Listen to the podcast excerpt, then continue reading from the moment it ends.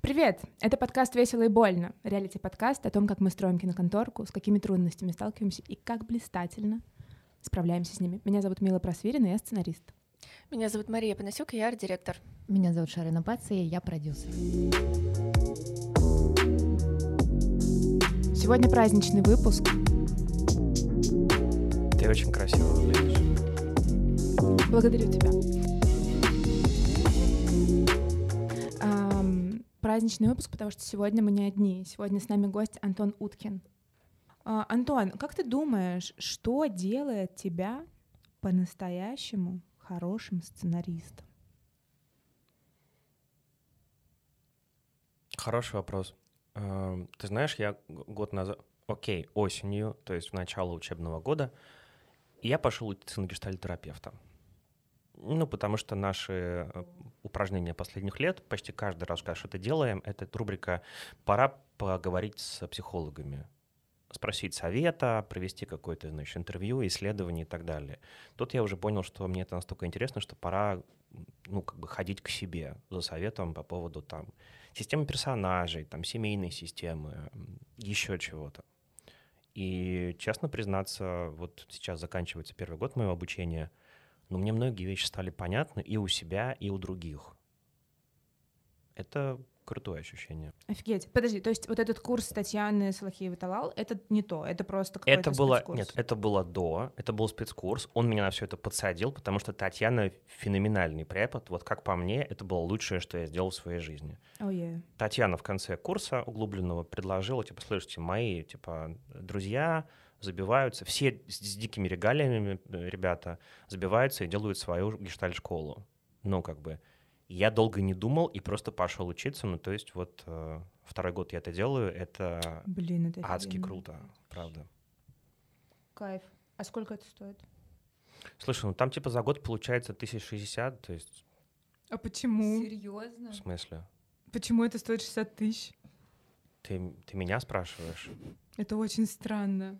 Окей, а сколько вас в группе? Вы- Шестна- 16 человек. А вы по зуму учитесь? Не, ни в коем случае. У нас в Зуме только лекции, которые не требуют вот такого личного участия.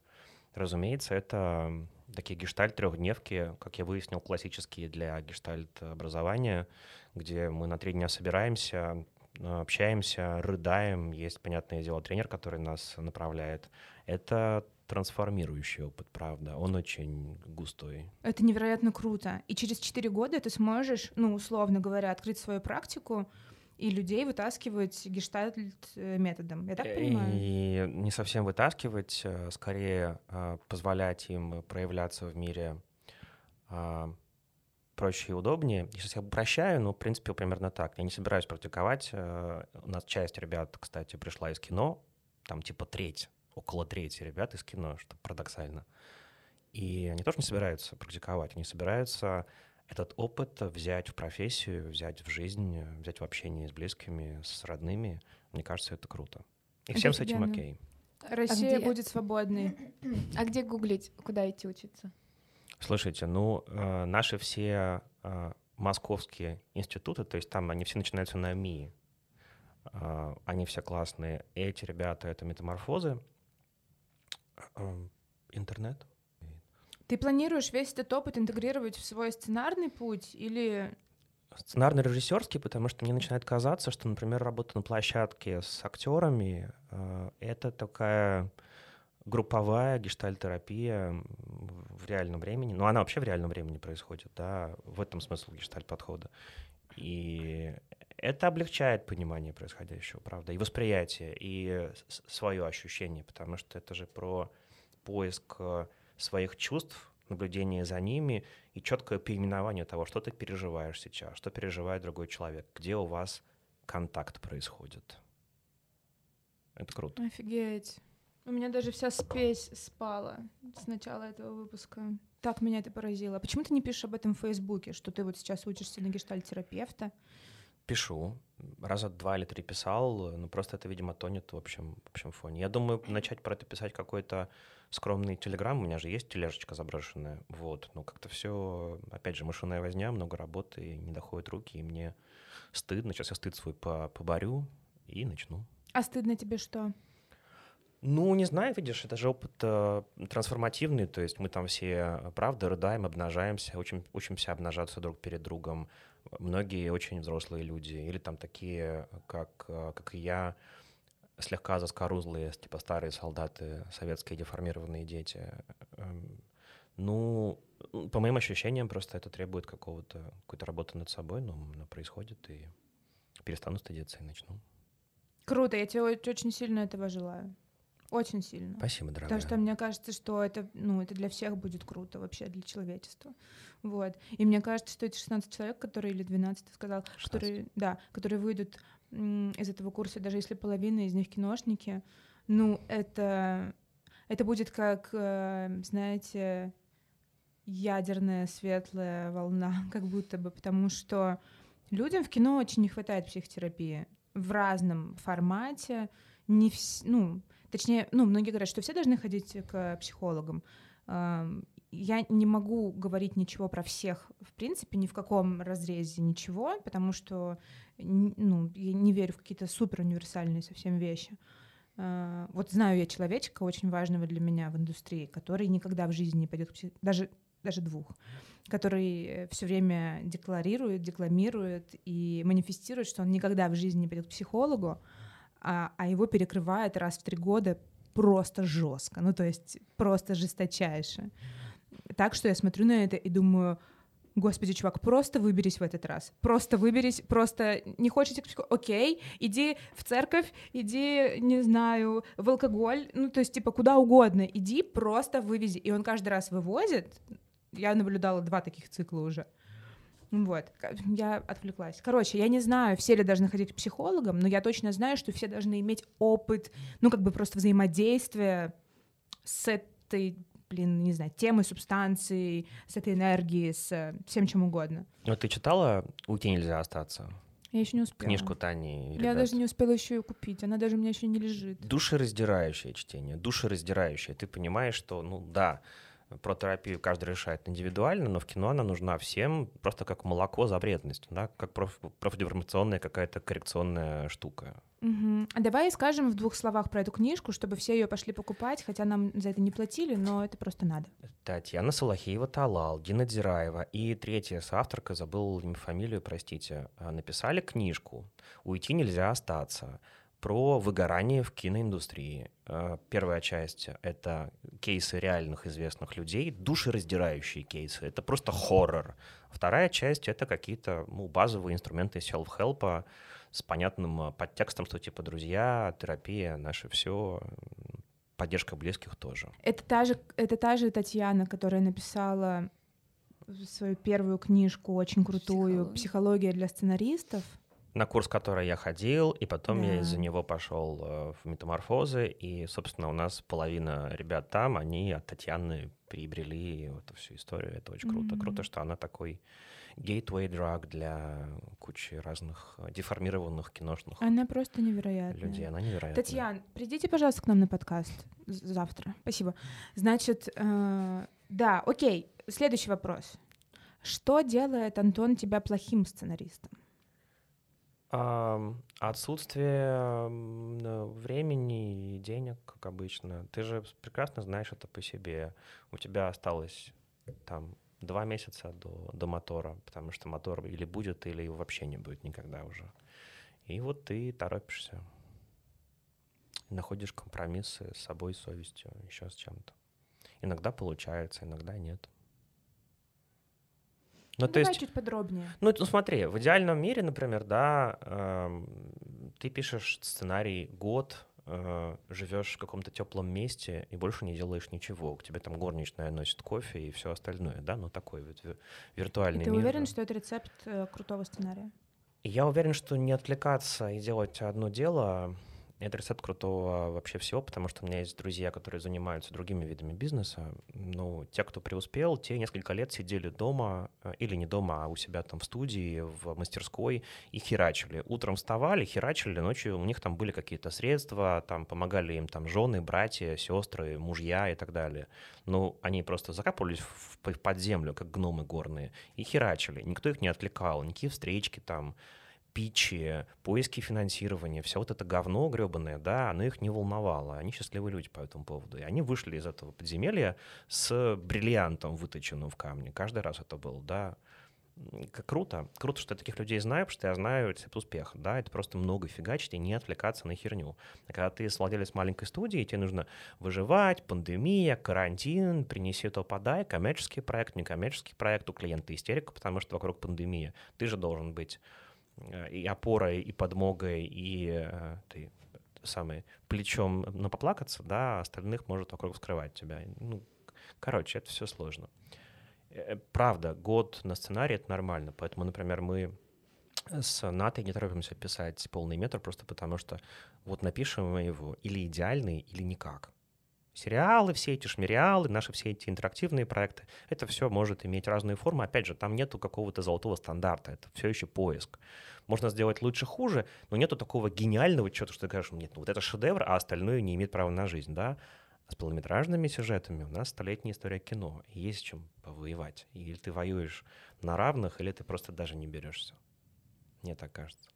А как тебе мысль о том, что идеально в текст, идеальных текстов не существует, так же, как не существует идеальных людей, а тексты сделаны из человека, и вот тебе ответ. Тебе такое не нравится? А мне нормально с этим, потому что мы же, у нас же дуал класс, как говорят любители ролевых игр, да, мы же сценаристы, режиссеры, которые пришли писать сценарии по, по понятной причине, что мы быстро поняли, что за нас никто не сделает. Лайк like совсем, потому что мы странные режиссеры себе на уме, да, и мы этим занимаемся из-под невольно. Это стало приятным со временем, да, когда мы как-то начали складывать буквы в правильном порядке.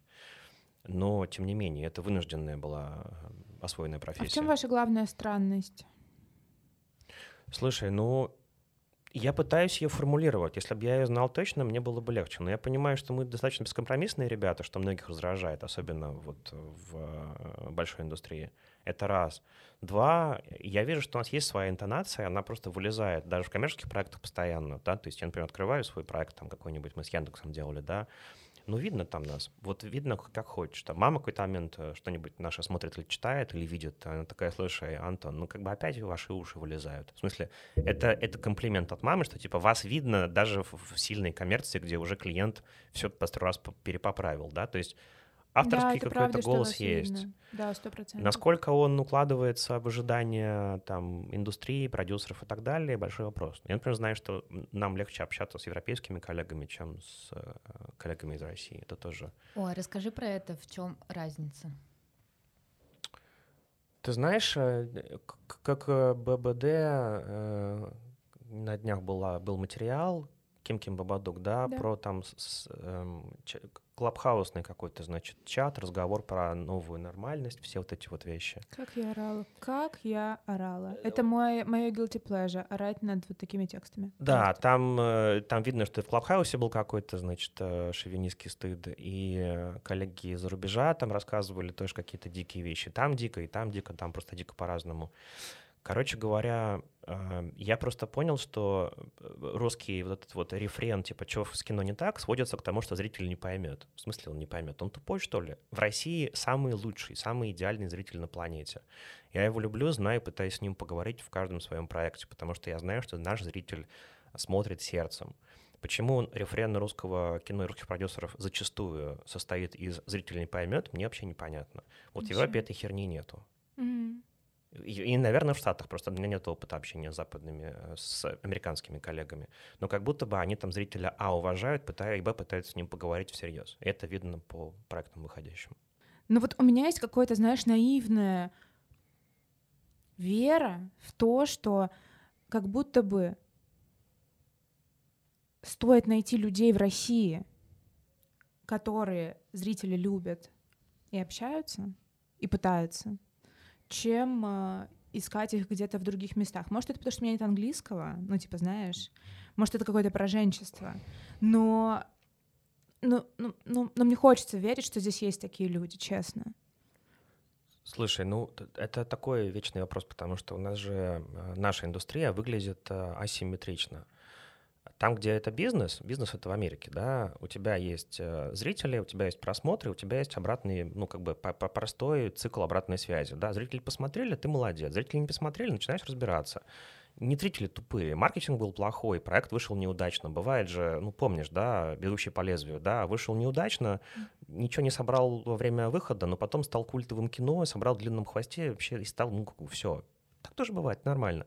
А у нас есть э, индустрия посредников между Минкультом и молодыми дарованиями, и распил денег, потому что отзыв зрителей не играет ничего. Ты можешь просто им как бы посеять какое-то кино, чтобы они его посмотрели просто мощным как бы ковровым маркетингом, да, а можешь этого не делать, тогда твой фильм не посмотрит примерно никто.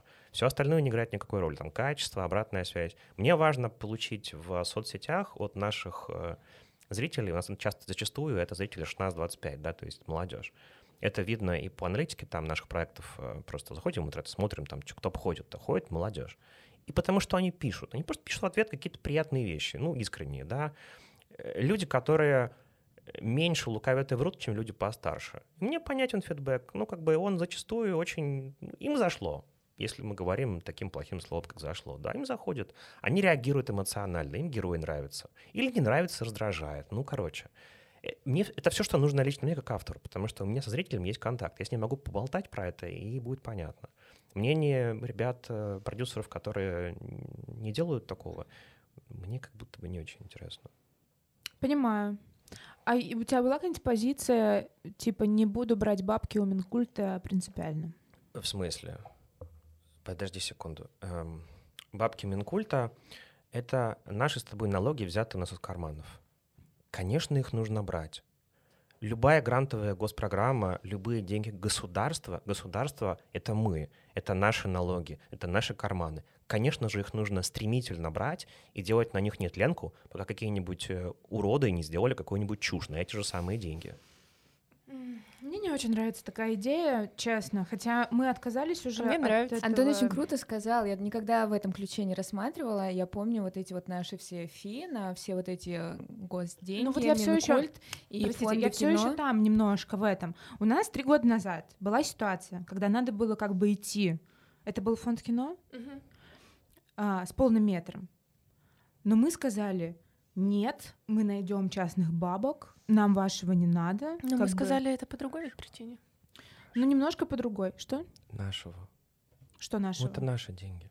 Ну, блин, фиг знает. Ну, дорогая, ну а что? Они откуда взяты? Ну, ты 6% платишь, 1% дохода выше платишь. Я в белую работаю. Вот именно. Что. Да, мы тут все в белую работаем. И, блин, все платим эти чертовы налоги, декларации носим, или как это называется? Да, это наши деньги. А почту платим, ну... Если бы я платил своим ребятам в конвертике доллары, мне бы сейчас было неловко. Но я-то плачу в белую все. Все, вопрос закрыт, это наши деньги. Ну, смотрите, кино, ну, это страсть. Вот ты берешь мешок страсти, и, и ты надеешься его не растратить полностью за два года, пока ты будешь делать это кино. Чтобы у тебя вплоть до 38-го драфта монтажа хватило энергии, сил, любви к истории, э, и энергии замысла, чтобы это, наконец, сделать, и даже не до 38-го драфта, а до последнего согласованного э, принта в промо-компании. Вот. Ты приходишь в фонд кино, они дают тебе, например, ну, 30 миллионов, допустим.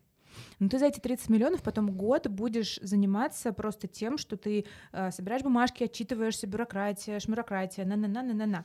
Понятно, что это часть любого бизнес-процесса, но э, в случае с вот этими всеми структурами это же, ну, реально очень много уходит туда сил. Да, Мил, но ты не забывай, что когда мы делаем вот наш текущий проект, у нас тоже есть исполнительный продюсер, который там просто, мне кажется, похоронился в этих принтерах, бумагах и так далее. И это, ой, блин, это ничем не отличается от того же фонда, Минкульта. Просто люди, которые с этим работают, у них есть э, понимание э, норм и как это, ну, стандартов, по которым нужно это все сдавать, и они это типа делают, ну, вот так.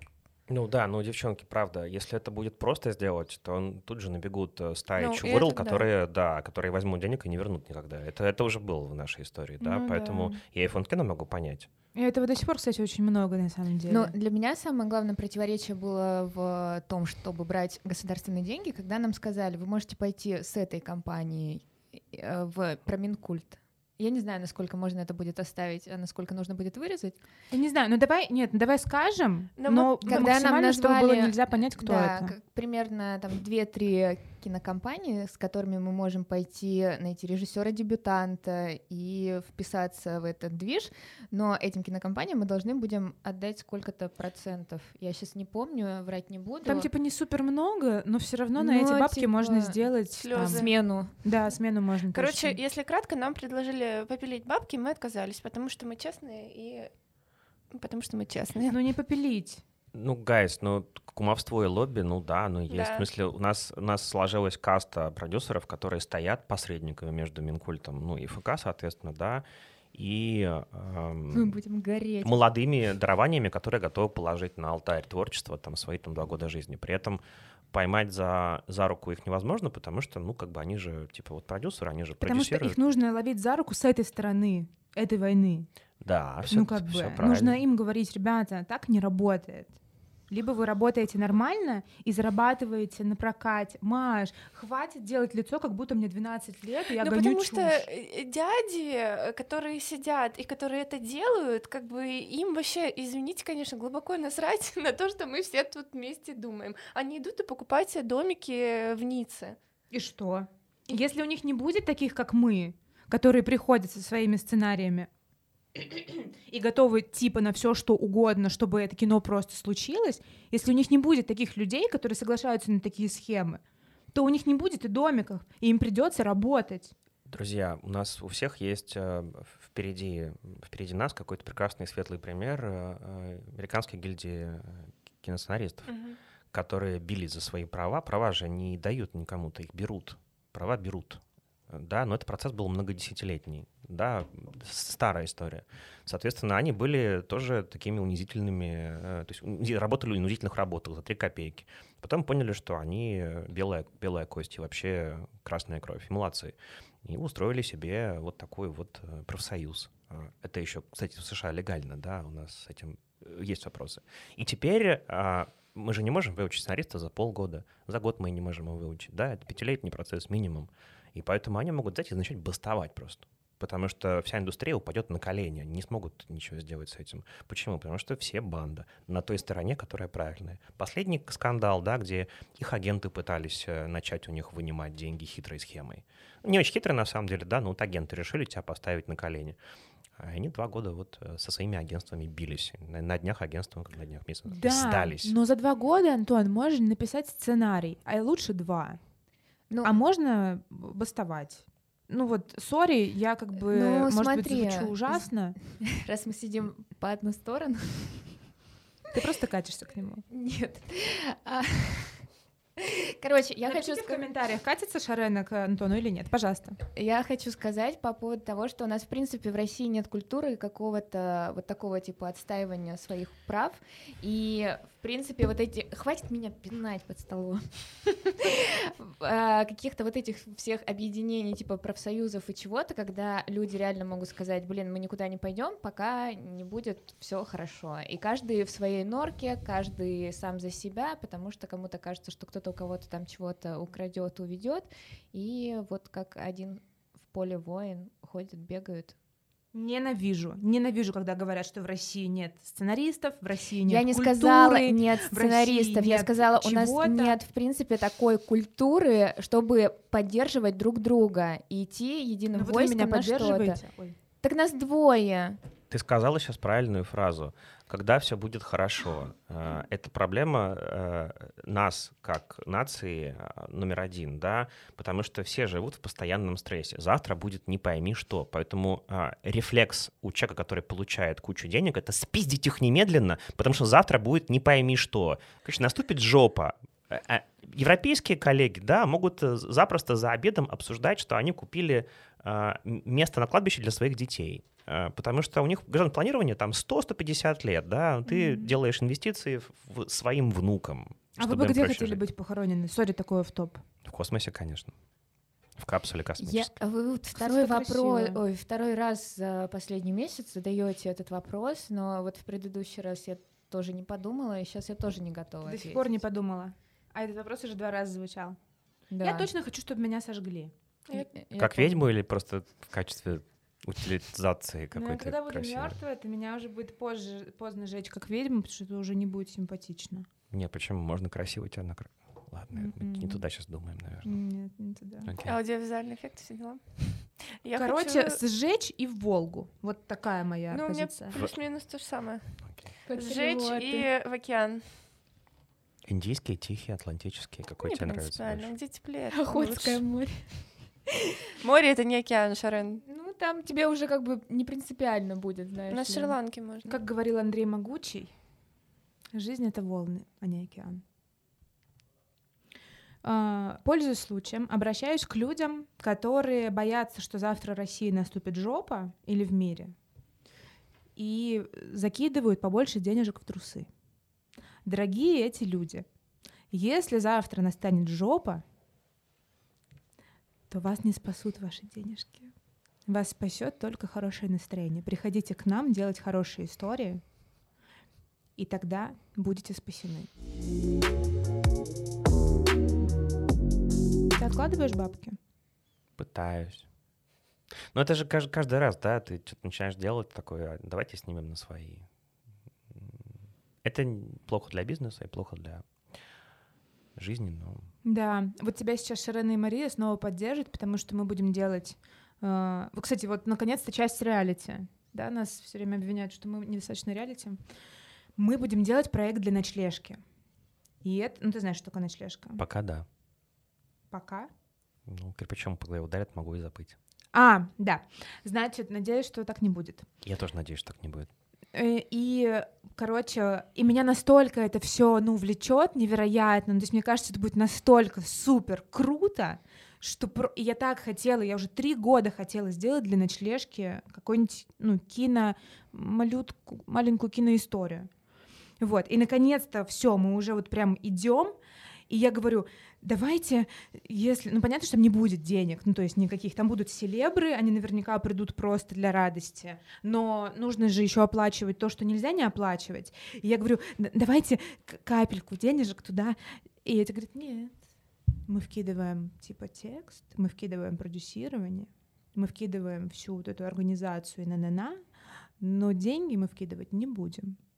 И я подумала, а как хорошо, что есть вот эти вот две барышни.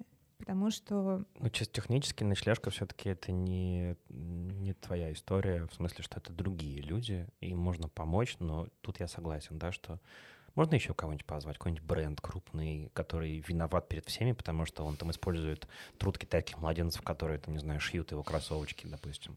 да. Простите, ребята, которые занимаются. Ну, короче, да, действительно, нужно какой-нибудь бренд или какой-нибудь, который вот эко- в экологию хочет как-то вкинуться. Вообще, Мил, смотри, это дорожка в один конец. Почему? Ну, потому что мы как начали заниматься около социальными проектами, так и не слезаем с этого пути, потому что однажды полюбил, и все. И больше ты развлекательную развлекуху даже не захочешь делать. У тебя просто эрекция не будет. Нет, мы, Мы обсудили это. мы принципиально не делаем что-то, потому что это хорошо и важно. Мы делаем ночлежку, потому что это будет очень fancy, клево. Не-не-не-не, смотри, э, э, я тоже не делаю что-то, что хорошо и важно, упаси боже. У меня нет, у меня соцответственность примерно ноль.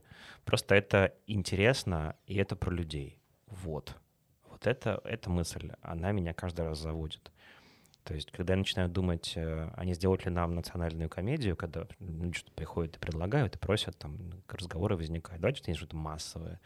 Я такой, «Эх, нет. Ой, да come on, это просто тяжело, Антон. Sorry, вот сейчас начня- начинается реальный toxic, но это просто очень сложно это сделать. И это тоже. И очень это тоже. сложно сделать бабушку легкого поведения. Это максим... ну, то есть это реально очень сложно. Поэтому, поэтому я использую лайфхаки и шорткаты. Мне интереснее поговорить на реально понятные, ну, понятные, сложные темы, потому что их много вокруг. Да, И если из этого может родиться какая-то ирония, комедия из какого-то этого вот пиздеца, это, мне кажется, вообще самый вышаг. да.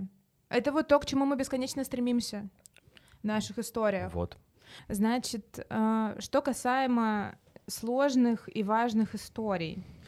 Вот мне кажется, что самое важное — это не делать их эм, с интенцией что-то принести человечеству, или Упаси что-то Боже. там дать, или что-то такое объяснить. Упаси Боже. Мы каждый раз друг другу говорим, что мы делаем light entertainment, легкое Мгм. вечернее развлечение. Мгм. То, что там возникает какой-то социальный подтекст, ну, он там может быть. Что такого-то? Чего этого стесняться? А, например, проект «Кто ты?», да? Когда ты делаешь э, историю про ВИЧ, про стигматизацию ВИЧа, и выпускаешь это на сайте «Такие дела», которые, по-моему, даже в слогане, типа мы там занимаемся важными историями или что-то в этом духе, то нет ощущения, что интертеймент там реально на первом месте. Мне кажется, что там все равно на первом месте послание. Даже несмотря на то, что там супер популярные актеры, это снято все очень, ну, как бы легко, цветно и нормально. Все равно нет ощущения, что это в первую очередь для радости, типа, чувак, расслабься, мы сейчас дойдем до ВИЧа, но это как бы это будет не больно из разряда.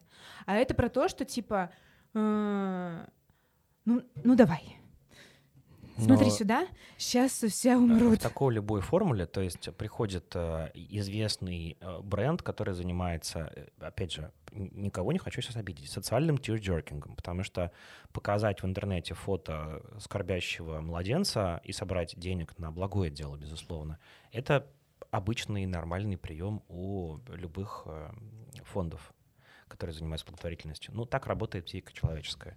Когда а, СМИ при этом фонде собирается, искренне собирается сделать что-то более развлекательное, потому что невозможно все время давить на слезу. Ну, как бы э, самим уже местами бывает, ну, как бы тяжело это сделать, это просто трудно.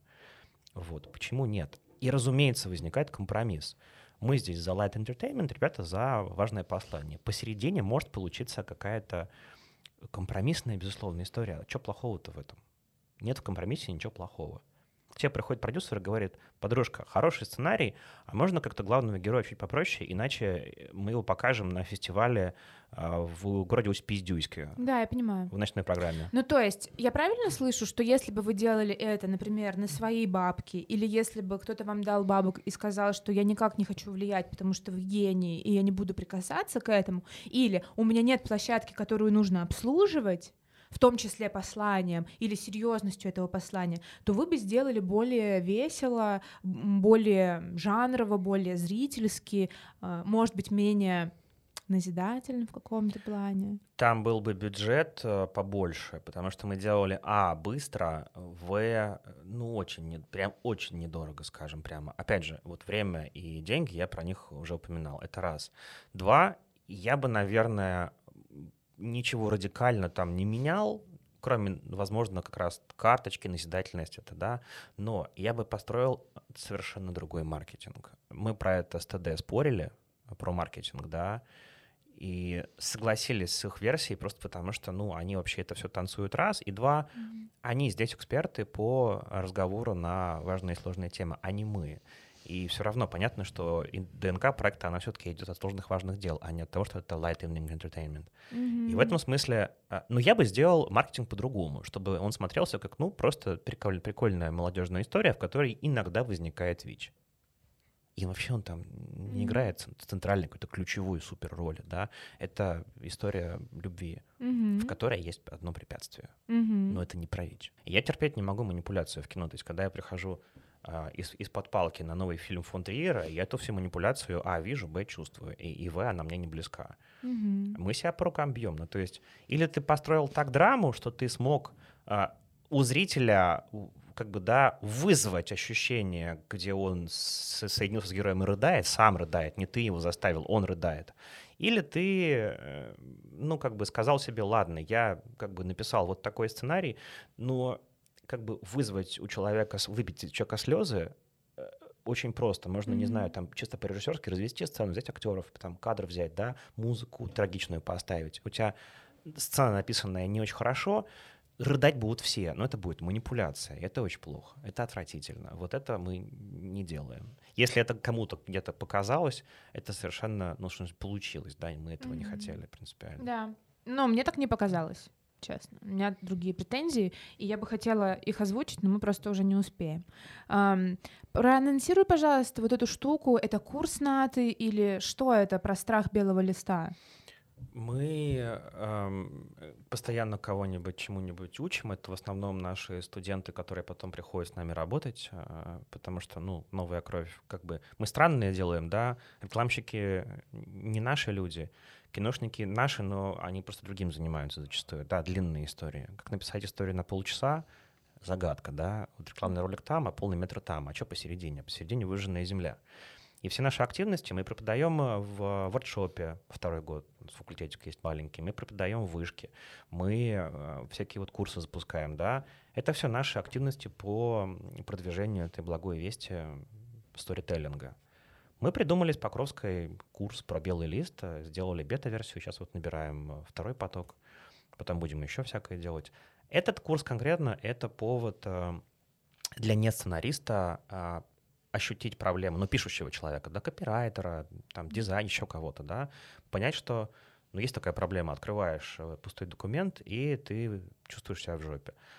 Мы знаем, как с этим бороться, просто потому что, ну, как-то за годы работы мы это победили в себе. Да, есть набор техник, практик и воркаутов практически. Ну, это такая еще немножко психотерапия, потому что мы собираемся в зуме и друг другу э, плачем, управляемо плачем, да, то есть это все модерируется, конечно же, да, это не просто какие-то слезы без, беспочвенные.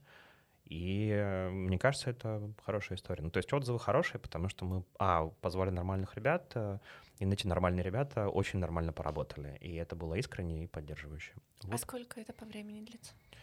Шесть занятий, три недели, то есть два раза в неделю. Ну и там ты переходишь со своим каким-то маленьким проектиком, не сценарий полного метра, да, а там типа лонгрид я пишу. Или там нужно было одной девушке написать подводку к своей фотовыставке. Ну, такое, значит, интро. А это вообще нелегкая задача там. Да. Для себя же написать такой текст. А, человек писал главу в диссер. Короче, вот реально разброс, да. Ну и мы вот с этим боролись. Сколько стоит?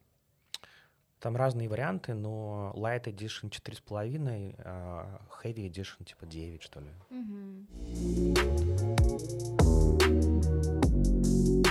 Над сколькими проектами ты сейчас работаешь в тексте? В тексте почти не работаю, слава богу. А, это большое облегчение. Ну, мы что-то постоянно пишем, девелопим, э, пичем, что-то раздвигаем, но это не, не опрокидывает меня. Мы очень много руками делаем. Это mm-hmm. очень меня облегчает, потому что Юля про это писала, Идлис, э, в телеге своей mm-hmm. на, на днях, да, что у тебя Юля три проекта. Супер. Да, три проекта столкнулись вместе лбами, и ты э, измочален, и в конец света наступает. У меня такое было в конце прошлого года. У меня тоже. Ну вот, мы чуть не умерли, кажется, оба. Mm-hmm. Вот. Больше так не надо, поэтому мы пытаемся сейчас а, какие-то вещи, скрипя сердце и рыдая, просто говорим, нет, это не будет сделано, по крайней мере, в ближайшие полгода вообще никак, иначе мы умрем. Ну, надо себя беречь. Или кому-то отдаю. Вот сейчас вот появляется третий соавтор постоянный, наш креативный продюсер, потому что она из студентки стала Ого, боевой единицей за полтора года. Офигеть. Обожаю да, такие истории. Наташ. И, и я сам в, в шоке. Ну, это очень круто. И ты понимаешь, что у тебя есть э, полноценный writing партнер, который умеет интерактив, умеет работать э, с сложными вещами, нашла свой язык, э, по ним, ну, как бы знает на, на, наш язык уж давно уже, да, короче, это большое облегчение. И очень многие вещи теперь Златик наш А делает. сколько лет? Златику почти 30. Mm-hmm. Но это ее вторая профессия, она раньше была таможенницей. Это вообще кайф. Это вообще кайф. Я вот обожаю вот этих всех юристов, вот это все. Кто к нам еще там пришел? Ну, в общем, да. Не, ну она модная девчонка. Она понятно, что потом уже переехала в Москву, отучилась э, в Швеции, постажировалась, виртуальной реальностью позанималась. Ну, то есть эти все ваши Класс. модные. Окей, хорошо. А, Антон, скажи, пожалуйста, минуту текста тому, кто сейчас в говне, потому что я знаю, что подкасты часто слушают люди, которым, ну, в моменте тяжело, они не могут уже больше ничего делать, ну, в принципе. И они вот включают подкасты просто чем-то, чтобы полезным более-менее заниматься, пока ничего невозможно делать. Вот если нас слушают сейчас такие люди, которые не могут написать, не могут встать пойти э, на работу, не могут даже пойти пожрать или помыться. Э, ну, короче, когда вот очень что-то тяжелое, толкни какой-нибудь спич, пожалуйста. Друзья, я вам сейчас э, очень сочувствую. Я бывал на вашем месте много раз и, кажется, еще много раз буду. Помните, пожалуйста, что это не конец вашей жизни, эта черная полоса зебры закончится, а, начнется hopefully белая полоса этой зебры, и там все будет лучше. Пожалуйста, осмотритесь вокруг. А, вы совершенно точно не одни, если вы не космонавт на МКС, но и то там есть э, групповые вахты и так далее. Скорее всего, кто-то рядом с вами готов помочь вам, поддержать вас, но вам почему-то стыдно, неловко, вы, может быть, не очень верите в эту помощь, она к вам придет. Мы лучше, чем мы кажемся. Мы, в смысле Homo sapiens sapiens. Пожалуйста, поговорите с окружающими, напишите кому-нибудь близкому, кто кажется вам близким. Вы найдете поддержку. Эта поддержка поможет вам дотянуть до белой полосы жизни. Наступит белая полоса, и вы поймете, что можно в своей жизни еще улучшить, как ее стабилизировать. У вас точно все получится. Я это знаю. Как хорошо сказал. Это просто рай, просто рай. Пожалуйста, подпишитесь на нас везде. Э, что еще надо сделать? Поставьте колокольчики на на на. Э, большое спасибо, что были с нами. Было супер. Антуан, пожалуйста, приди еще раза два как минимум. Я вижу потенциал. Всех обнял. you